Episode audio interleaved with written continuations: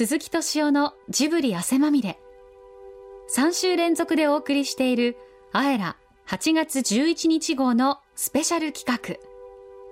日本を代表する社会学者の上野千鶴子さんと鈴木さんの段階世代ど真ん中対談。今週は2回目。アカデミズムや言論の世界で戦ってきた上野さんとエンターテインメントの世界を牽引してきたと言える鈴木さん。今週はどんなお話が飛び交うんでしょうか？会社を続けたいと思ったから、別に儲かる必要はなかったんですよ、トントンでありさえすれば、でそれだけを念頭に置いてやってきたんですけれどね、まあ、これ以上やるとね、もう罪だなと思ったから、ちょっとやめようかなって今思ってるんですけれどね。そういう意味なんです。そうなんですよ。どんな罪を犯されました？ご自分的に言うと。やっぱりヒットさせすぎですよね、でヒットさせると何が起きます？やっぱりその影響を受けて、うん、その作品のことを引きずる人が出てくる引きずる人が出てくる、うん、それはどうかなっていうのは僕の中にどっかであるんですよね、うん、それは映画なんてねたかが映画で見て楽しかった、それで終わってくれればいいですよね、ところがいつまでもそれを引きずってあの作品が良かったって言ってある年齢を迎えてもそれを言うっていうのはねどっかでおかしいと思ってるんですよ僕。まあまあでもメッセージ性があれば届くからねそんな、やっぱりメッセージ強かったんですかね、だって僕らねこれ宮崎とも一緒に話してたのは、まず第一に面白いものやろうと、ね、それが第一位ですよ、でも多少はね言いたいこともあるから少しは入れようねっていう、最後がお金も儲かんないと次ができないし。でもでもすごいですよね。その、まあ、時代が作品作ったってことは確実に言えると思うけども作品が時代作ったとこっちも言えるぐらいの影響力を持ったって自負が終わりなわけですよねあの私なんかとてもじゃないけどあのフェミニズムが世の中こんなふうにしたって言われたらとんでもない。フェミニズムは時代の作品であって我々が時代変えたわけじゃないんだそれはね僕らの職業的なね、うん、訓練ですよ多分とおっしゃるでどういうことかって言ったら僕も雑誌やってたでしょ、うんうん、そしたら、雑誌やってて何がしんどかったかって言ったらね、うん、まあ僕まあ僕がやってたのはアニメ雑誌なんですけどね、要するにヒット作の後を追いかけてたらしんどいわけですよ、それで僕はある時決めたんです、ヒット作を追いかけるのやめようって、これ編集部で提案してるんですよ、自分たちでこれが今ね人気があると決めて、それをみんなに広めようって、その方が楽だから、まあ、でもそれに世の中乗ってきちゃったわけでしょ。そうある程度乗ってもらえることは分かったですよね、うん、だって世の中の仕組みがそうなってたからですよ。いやそのだだって乗せ方がだってメガヒットですから。それは半端なヒットじゃないですよ、でもまあ、雑誌なんかせいぜい数十万部でしょ。はい。まあね、い、ろんな人の協力を得たからですよね、うん、でも高橋さん的にちょちょっとあの今好奇心ムラムラとしてあの聞いてみたくなったんだけど、はい、あのジブリの全作品の中で後世に残るってどれだと思います？それはあるんですけどね、うんうん、ちょっとちょっと公的には言いた言い難いですよね、うん。ジブリの功と財を誰かが論じるべきだっておっしゃってあのそそれはそう思われるのは当然でしょうが私はその任にとても耐えないのはやっぱりねそういうことをやる人はねあのジブリ漬けになった人じゃないとできないんですそうですか、はい。高みの見物でズバッとおっしゃって。いやそういうもんじゃないんです。やっぱりねあの研究でも何でもね、あの自分がその中にね使ってねあの一旦、うん、もう一旦それが取材。合図をともに合図をともにそこをくぐり抜けないでもそれって2つあるんじゃないですか、うん。中へ入り込んでそれをやる人と、外から見ててやるっていう人、いやあのそれは作品として出てきたもの読んだらね全然それはそう思いますけど、ね、面白くないです、外在的に書かれたもの。僕あれはそれはね、具体的なきっかけとしてはあの鎌田っていう人がね、自動車絶望工場、はい。入り込んでやったじゃないですか、季節工として、それで書いた、そしたらあの大谷賞の選考の時に、取材方法が汚いっていうことで、そこから排除されましたよね、あれは僕肌で見ててね何言ってんだと思ったんですからね。いやそれねそれフィールドやったとかね そういうことじゃないんですよあのそこに魅魅了された人がい。い悪いは言えないないです、はい、なるほど。だからそれはあのご指名は私は完全にミスキャストなんで。だからだ誰かと。言いつついろんなことをおっしゃる まあそれ人プロデュースの一番面白いでしょ。最初におっしゃって。そ僕は、ね、別にしたいと思ってないんですけれどしたいと思ってなくてその立場に立たされちゃったんですか？いや、私ね自分で言うとね私はどっちかっていうとあの黒幕とか参謀が自分に一番向いてると思って、ね、そうなんですね。で私のね人生最大の間違いはねあの本当は沖屋の丘にやって、はい、うちはいい子がいますと言おうと思っていたのに自分が痛み立たなければならなかった。で本当言うと本当にあの総員に入って寄捨て人やりたかったのにあのバンク・ドラスは世の中の役に立ってしまったっていうのが私の人生すごい役に立ってますよね。ですよ。本当に。バンク・ドラスは僕お一人様の老後っていうのをね、はい、これはもう本当読ませていただいてちょっとびっくりしましたよ、ね、だって我が身のことじゃないでしょ？いやもう立派な方だなとああそういうどういうよくこんな面倒くさいことをね、はい、いろいろやりになるんだなと思って。ああ面倒くさいです。はい、い。やでも、うん、やっぱりすごいですよ。僕なんかもう本当に手を合わせましたよ。いや本当に。僕自分にそういう勤勉さがないんで。いやまあしょうがないですよ。そのそれはおじかきしか芸がないんで。絵も描けず踊りも踊れないんでいやまあだからあの本当はねあの私どもの業界にもうちょっとその人材がたくさんいれば人を舞台に立たせて舞台の陰で北総園でいたかったのにねちょっとタレントが足りなかったもんでねつい板の上に自分も立ってしまったっていうのが痛恨の思いですよ。本当に。はい。もう感心しきいやいやあのもうもう桁が2桁ぐらい2桁ぐらい違いますからね売れ方がね。いやだってお一人様の老後っていうのはみんなそういうこと気になってましたからね多分。いやでも男性はねあの思考停止でいらっしゃるから妻が見とってくると思っておられるんでしょう。いやまあまあ一人にならなきゃいけないと思ってますね最近。で慌ててちょっとそういう本でもちゃんと読もうかなって、ね、いやもうそれを付け合えばって言うんで慣れないことを上にならない方がいいと思います慌てて鴨の長明読んだりね。ああそうなんですか。あの人一人でしょ。ああはいはいはい。ねえ、山森さんがちらっと書いてたんで、うん、やっぱこれかなと思ったりね。ああそうですか。いやまあだから時々山東歌とか防災文が起きたりねそうそうそうそう。良館とか、うん、場所だってそうだろうとか、うん安定して生きていくにはそれしかないのかなと思って。いやでもこんなでも付け焼き場じゃダメですか。いやこんな楽しい人生を送ってこられたんだからね。だからその報いが来ると思ってるんですよ。いやだからそれでボーイズクラブでちゃんとね おお年を召していけばいいじゃないですか。えなんかそんなおかしいですいやいやいやでもなんか確かにボーイズクラブいや羨ましいですよね。いやもうなんか男子校的ながっつり団結みたいな感じがなんか今日は先生にいろんなことを教えていただいてる。ああそうなんですか。いやそれ普段は存じ上げない。いやそれでちょっとそのなんかそのあんまり週末間だけで終わるのもなんなので、はい、でこんな世の中にしちゃったまあ責任が我々にはあると。はい、その上でねこれからあとまだ3分の1ぐらい下り坂が待ってるんですがどういたしましたどうしたものでしょうっていう話をしないといけないんだよね。はい、こういうところで私はね編集者根性が出るんで。すですね。もう、はい。いや僕はね、もう最近いろんなところにもそういうこと言い始めちゃったんだけれど、実にね、それこそご指摘のように楽天的なんですよ、はい、日本なんてなくなっていい、はいはい、とどっかで思ってるんですよ。ご自身どうなさる？自分の問題ですか、うんえー、日本はなくなっていいと私も思ってますよ。ほんでアジア一つになっちゃえばいいと思ってるんですよ。ああそういう意味か。あそれはかなり古代妄想だね。いや僕そんなに時間かかんないと思ってるんですよ。あのああのヨーロッパがそうだったように。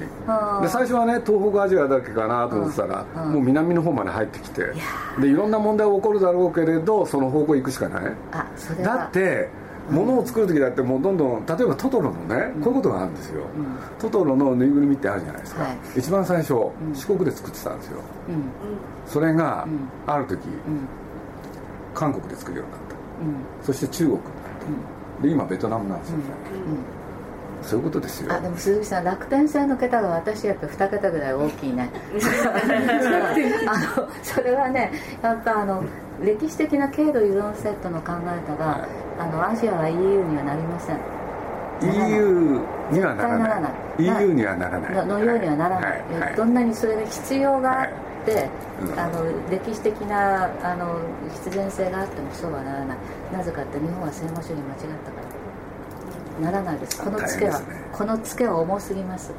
いや僕は30年と思ってるんですけどあー30年になったら世界し地図のその勢力運気が変わってます、はい。中国もだいぶ落っこちてるでしょあんだけに子供減らして絶対そうですよね。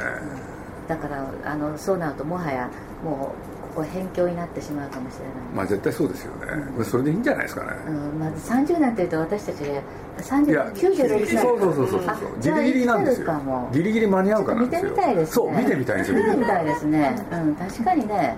うん私好奇心だけはねあの僕ね、うん。このマンションの中にいてね、なんでそのこと思いついたかっていうとね、実を言うとこの中に外国の人がいろいろ暮らしてるんですよ、うん。増えてきました。これでエレベーターの中でいろんな人と喋ってるじゃないですどこのか国籍？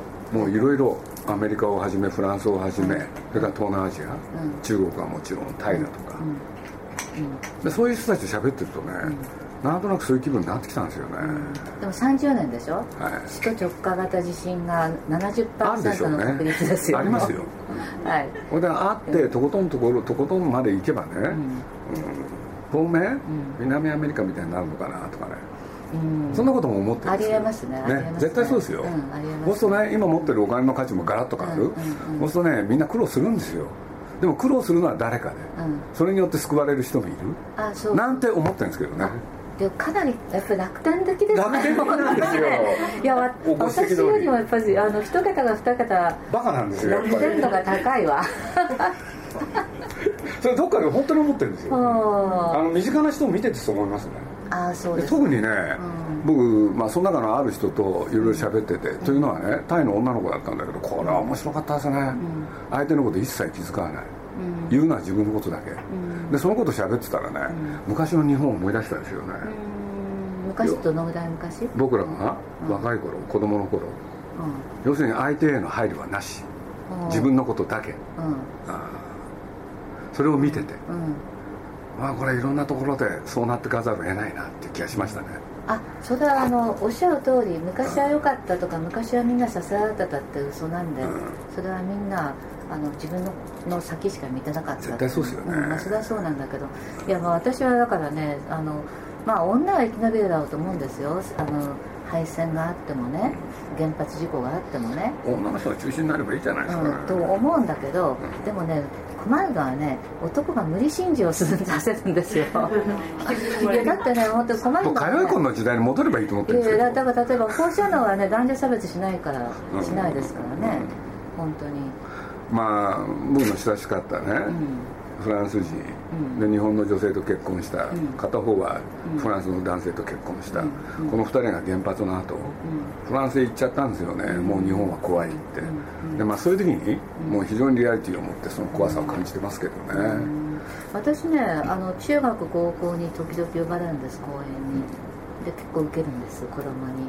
はい。それでね、はい。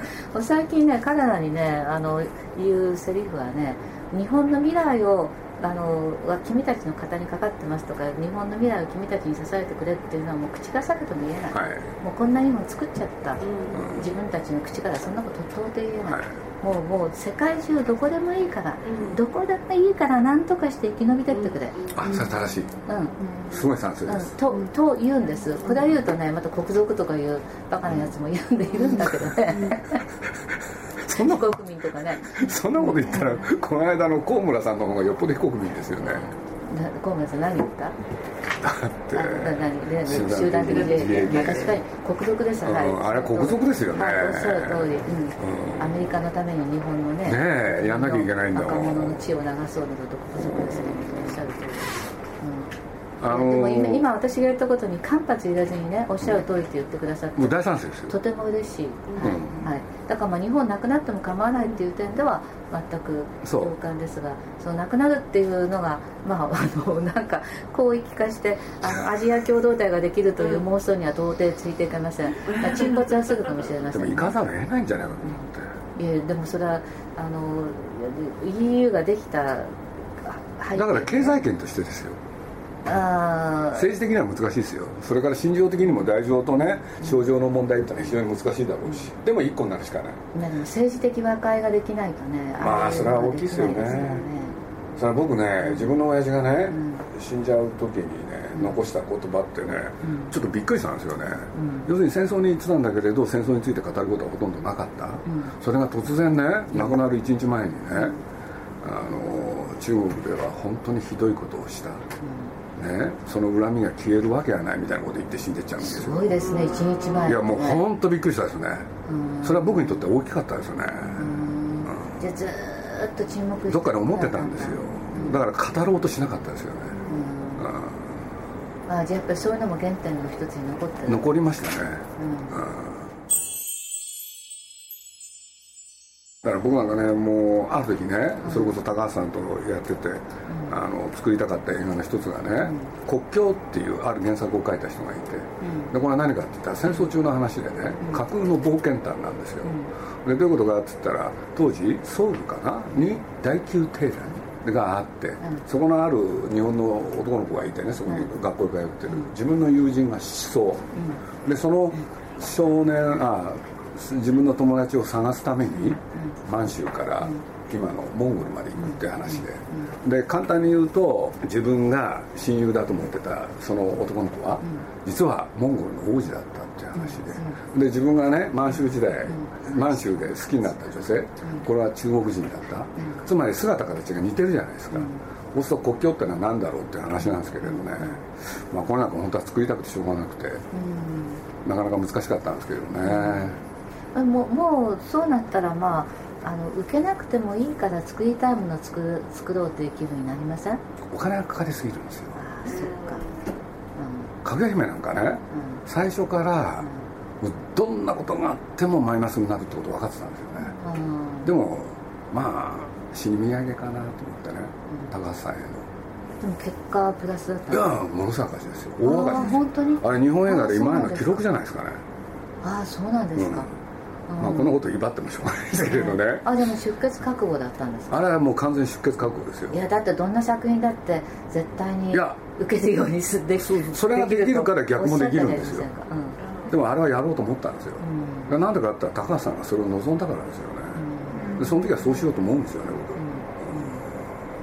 そのね彼はそれが一種目的化するところがあるんで赤字にするってことなんですそれ。面白い人なんですよやっぱり、うん、そうするとそれもいいかなっていうことでね、うん、で僕は一方でねそれをあの何どっかでね保証しようとして、あのマイナスにならないようにね他のところで努力したんですけどね、うん。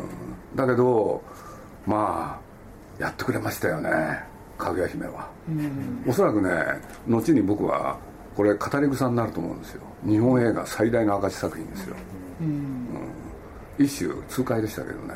あと一つ二つやる気はないですか？僕はもういいですね。僕やっぱりね宮さんっていう人と高畑っていう人、この2人と出会ってそれが面白かったんで、うん、で新しい若い人とやってみてもね面白くないんですよ。あらそう。そう。共感できない。やっぱ違うじゃないですか、うんもうやるだけのことはやった感あります？やってない感ですよ。だって僕は人のためにやってきたんですよ。高畑とか宮崎とか、ねえ残りは自分のために少しはやってみたいですよ、ね、でも楽しかったんでしょ？まあそれはおっしゃる通りです。だから自分一人でね何かやってみて面白いかどうかっていう保証は何もないですよね、むしろつまんないかもしれない、だからどうしようかなって考えてることは確かですよ、うんまあでもそ世の中にはほらコーチとか監督とかね自分はプレイヤーにならない人たちがいるんだから、はい、それはそれでいいじゃありませんか？でもあれだって大変だと思いますよ僕。そんな自分のね意に沿わぬことをみんながやるわけでしょ、うん、それをじっと我慢して見てるわけでしょ、うん、大変ですよそんな面倒くさい。いやいやいやそのあの男がなりたい職業のトップ3っていうのはあのあの本に映画の方に書きましたけどまず1位があのえー、映画監督で、えー、2位があの野球の監督で、はい、3位が指揮者なんですよ、はい、でみんなねあの言うこと聞かない人たちを 意を悪くしながらコントロールする仕事なんで男はこういうのが好きなんだなってこうつくづく思ったんですが、まあ、だから男冥利に尽きる仕事に就かれたわけでしょ。でもやっぱり僕限定付きですもん高畑宮崎っていう監督だけ僕は通用するんですよ。ああそう。他の監督の時はうまくいかないんだもん、うん、それやっぱ惚れ込んだっていうのがあるのかな？惚れ込んだっていうのかな？一緒に生きていく、うん、それしかないなと思ったんですよね。あそっか。じゃあもうそれは運命共同体ですね、まあ、そういうことですねそうですね。でもそこまでの不安感関係作れるっていうのは人生の中じゃものすごく幸せなことじゃないですか。そんなにたくさんあることじゃないですよそういうこと考えてたわけじゃないけれど結果としてはそうはそうかなと思いますよね、だけどここから先ね。自分のためっていうとどういう具体的なものがあるんですか？分かんないですよね。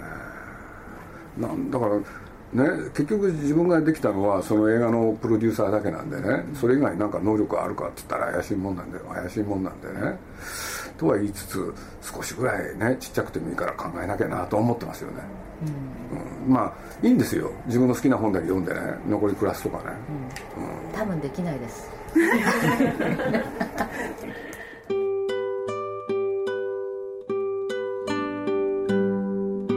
野千鶴子さんと鈴木さんのスペシャル対談。第2回。いかがだったでしょうか？来週はいよいよ最終回ぜひお聞きください。僕ね、はい、あの紀ノ国あの何でしたっけ？なんとかスタディ。戦後スタディあ戦後。日本スタディ、あれの高度経済成長と生活革命、はいはいはい、あれはね本当にまとめ方が良くて、はい。もう頭に入っちゃったですねああ嬉しいですね。